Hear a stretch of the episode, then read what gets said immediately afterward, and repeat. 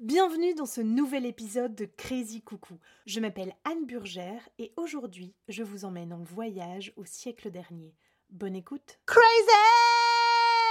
Coucou. Situons-nous. Je suis devant le tableau La danse au moulin rouge de Lautrec. Je lis sur l'encart que l'artiste a fait cette œuvre pour son amie danseuse la Goulue. Cette œuvre, d'ailleurs soyons précis, il n'y en a pas une, mais deux.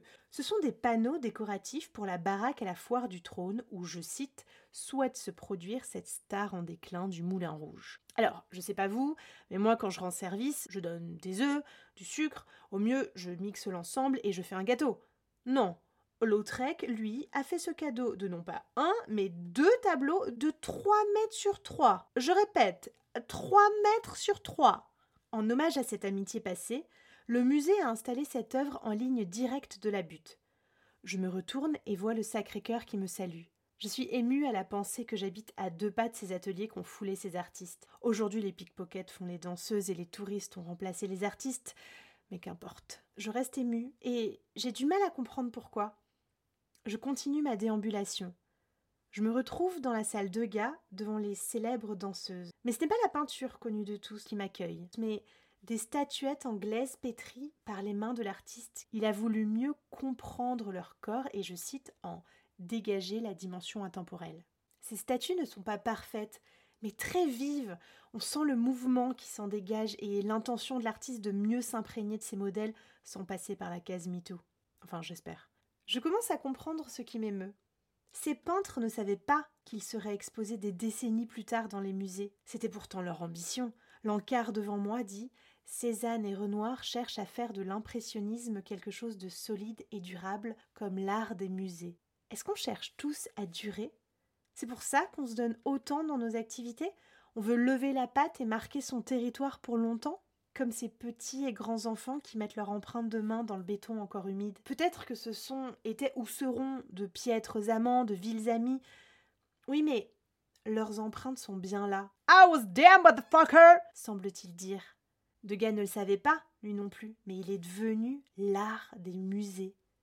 À ma droite, j'observe cette jeune femme eurasienne aux cheveux lilas qui se fait prendre en photo devant un tableau aux mêmes teintes elle crée sa propre œuvre d'art devant un paysage qu'un artiste a lui-même voulu plaquer dans la couleur. Là vraiment, je comprends ce qui me meut. J'imagine que ces peintres ont mis du cœur à l'ouvrage, ils ont sûrement douté, failli, ils se sont saoulés de désarroi, mais ils ont continué leur route. Ils sont passés sur cette terre, nous ont livré leur passion et leur vision à travers leur art, et sont repartis. Bon, ils sont morts, quoi. Céline Dion chante à tue-tête Regarde-moi, dis-moi des mots tendres, des mots tout bas. Mais aujourd'hui, elle ne peut plus chanter. Mimi Mati a 65 ans, les gars Renoir est mort d'une maladie des articulations qui ne lui permettait plus de peindre. Est-ce que ces artistes renommés ont toujours su qu'ils allaient rester dans les mémoires? Je suis pas sûre. Mais Mimi sera à jamais Joséphine et Céline sera toujours Céline Est-ce que c'était leur vœu le plus cher? Ou quelque part ils n'y croyaient pas eux-mêmes, mais continuaient no matter what. Je me fais le rappel et la promesse qu'il faut donner ce qu'on a à donner, même si parfois ça tombe à côté ou qu'on trouve ça ridicule, parce que peut-être qu'un jour, une jeune fille aux cheveux lilas sera inspirée par notre travail.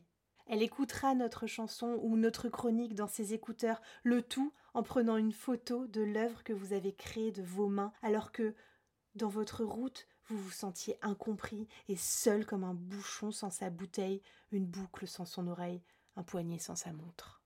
Plus que jamais, et j'enfonce une double porte ouverte béatement. Cassons-nous les dents.